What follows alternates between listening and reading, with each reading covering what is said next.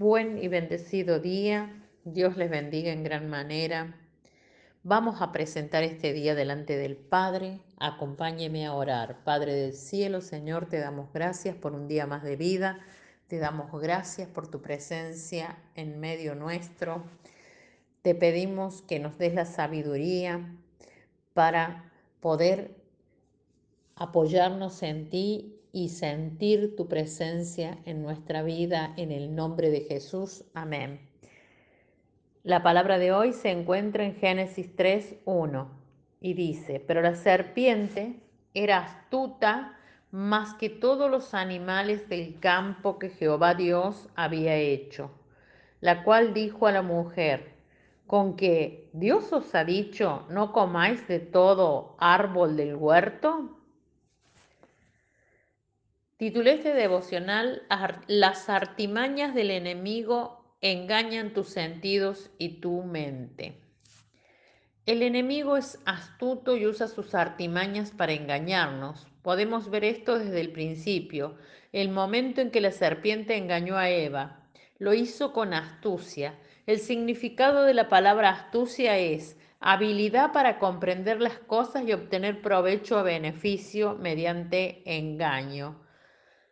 La astucia de cómo Satanás orquesta todo es increíble pero cierta. Cuando desenfocas tu mirada de las cosas de arriba y comienzas como Eva a mirar lo que no tienes y puedes tener, aún sabiendo que estos no son los planes de Dios para tu vida, le quitas el control a Dios para empezar a manejar las cosas a tu manera. Y allí comienzas a desandar te ciegas y das paso a lo que no viene de Dios. Dice la palabra, someteos pues a Dios, resistid al diablo y huirá de vosotros. Santiago 4:7. La condición para que el enemigo huya de ti es sujetarte a la voluntad de Dios. El querer depender de uno mismo nos lleva a probar frutos desagradables para nuestro espíritu y nos deja desnudos, avergonzados y escondidos de la presencia de Dios, viviendo lo que yo quiero y lejos de posicionarme en el tiempo y en las cosas que Dios me permite y ha preparado para mi vida. Al cegarme puedo ser engañado o engañada fácilmente por lo que el enemigo quiere ofrecerme si dejo que el enemigo me envuelva en sus artimañas, puedo abortar lo que Dios está cultivando en mí ahora y me desvía de hacia dónde Dios me quiere llevar. Luego, los tiempos de Dios son perfectos.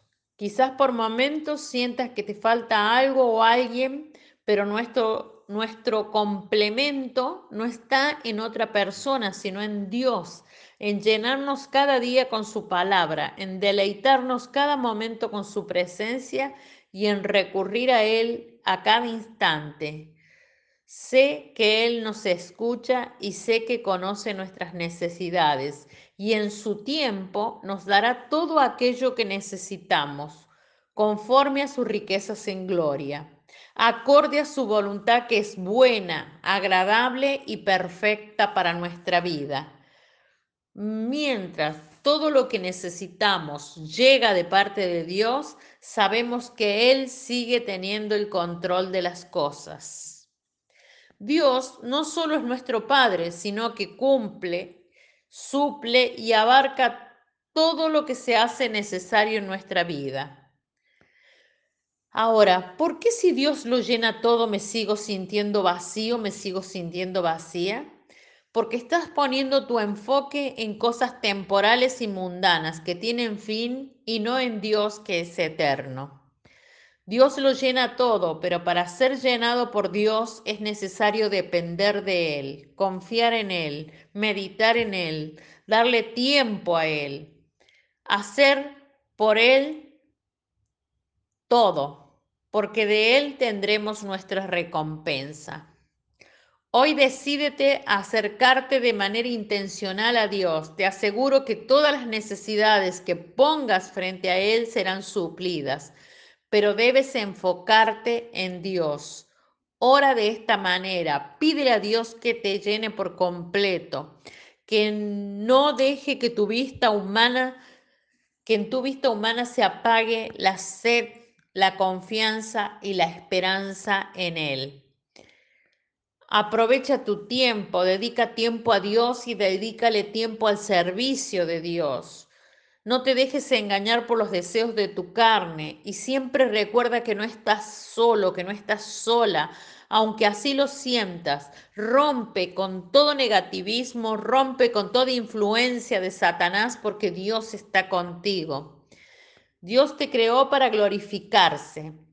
Sé ese vaso de honra para Él. Sirve a los demás como Jesús se hizo siervo por ti. Comparte este devocional con algún contacto de tu WhatsApp. Comparte cosas que te gustan con Dios y tu familia. Si practicas algún deporte al aire libre, habla con Dios mientras lo haces. Dialoga con tu familia y habla desde Dios. Si conoces a alguien que está pasando por alguna situación, ora por él o ora por ella. Haz algo especial para que cuando otra persona lo adquiera pueda glorificar a Dios a través de ello. Si puedes y conoces algún necesitado, haz una obra de caridad como para Dios. Usa tu vida para servir y sentirás que no estás solo, sola. Dios siempre está contigo. Nuestra oración a Dios hoy. Padre Celestial, oramos que por la muerte y resurrección del Señor Jesús no, no permitas que, nuestros, que nuestro enemigo triunfe sobre nuestra vida.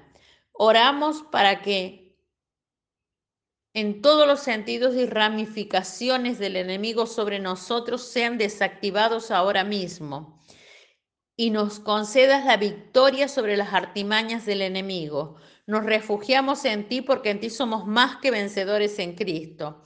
Cada uno de los planes del enemigo nos ha sido revelado por el Espíritu de la verdad en el nombre de Jesús. Amén. Te bendigo, te declaro en bendición, declaro fortaleza en tu vida y declaro que la palabra te habla con sabiduría y es hecha, porque en Dios está tanto el querer como el hacer. En el nombre de Jesús, amén.